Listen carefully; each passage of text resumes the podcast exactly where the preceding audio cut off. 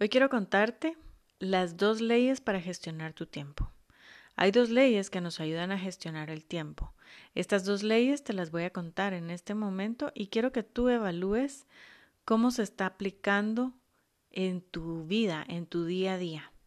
La primera ley es la ley de Pareto, en donde nos dice que el 20% de tus acciones te llevan al 80% de tus resultados. Esto significa que si tú le dedicas el 20% del tiempo a tus tareas más importantes, esto se va a reflejar o a traducir en el 80% de lo que tú veas al final de, de tu programación, de tu, de tu calendarización. Por ejemplo, si tú programas o tú haces tu, tu calendarización de tu productividad cada 90 días, pues esto es lo que vas a ver al final de 90 días. Pero se ve a corto plazo también. Al final de tu día, tú vas a, con este 20%, tú vas a ver que tienes un gran resultado si tú te dedicaste a hacerle este tiempo a estas actividades que son muy importantes para ti. Y la segunda ley es la ley de Parkinson. Esta ley dice que la complejidad de una tarea se expande hasta ocupar el máximo de tiempo para realizarla. ¿Qué significa esto? Esto significa que si tú no pones un límite de tiempo, una fecha límite para realizar cierta actividad, entonces simplemente no la vas a realizar. Porque si no pones ese tiempo, tu cerebro no tiene la capacidad de adaptarse. O sea, no, no sabe cuándo lo tiene que hacer. Pero si tú le pones un límite de tiempo, entonces tu cerebro sabe, bueno, tengo una semana para hacer esto. Entonces, aunque sea, lo vas a hacer el último día, pero lo vas a hacer. Porque siempre tu cerebro va a accionar en base a ese tiempo que tiene.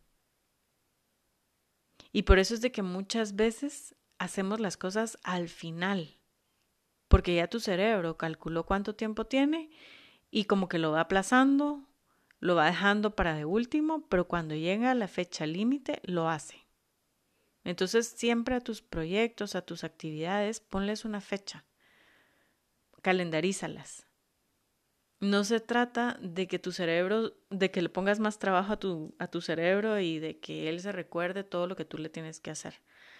Por eso es de que existe esta frase que dice, lo que no se agenda no se hace.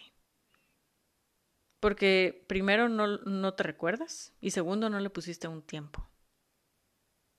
Entonces no le des toda la responsabilidad a tu cerebro, ayúdalo y mejor que tu cerebro se dedique a crear en lugar de a recordar estas cosas que tú puedes tener apuntadas en cualquier lado, en un papel, puede ser en una agenda.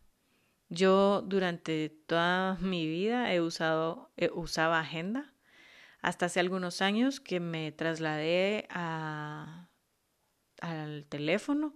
Entonces en mi teléfono tengo mi agenda, ¿verdad? Mi, mi calendario, digamos. Y entonces ahí voy agendando. Hace tal vez un año empecé a usar una aplicación que además es, pues, es una aplicación digital que se llama Trello, se escribe Trello. Y esta aplicación me permite poner mis actividades, poner cuando ya las hice, como archivarlas, también me permite compartirlas con otras personas eh, si es necesario que alguien más también sepa qué es lo que yo voy a hacer, entonces le puedo compartir mi, mi día o, lo que tengo agendado para cierta hora.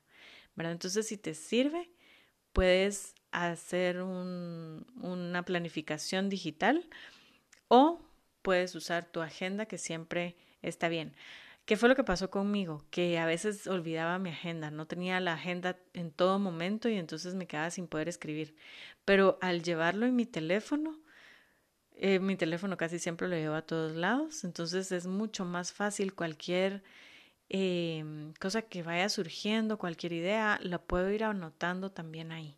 Y eso pues me ha servido muchísimo.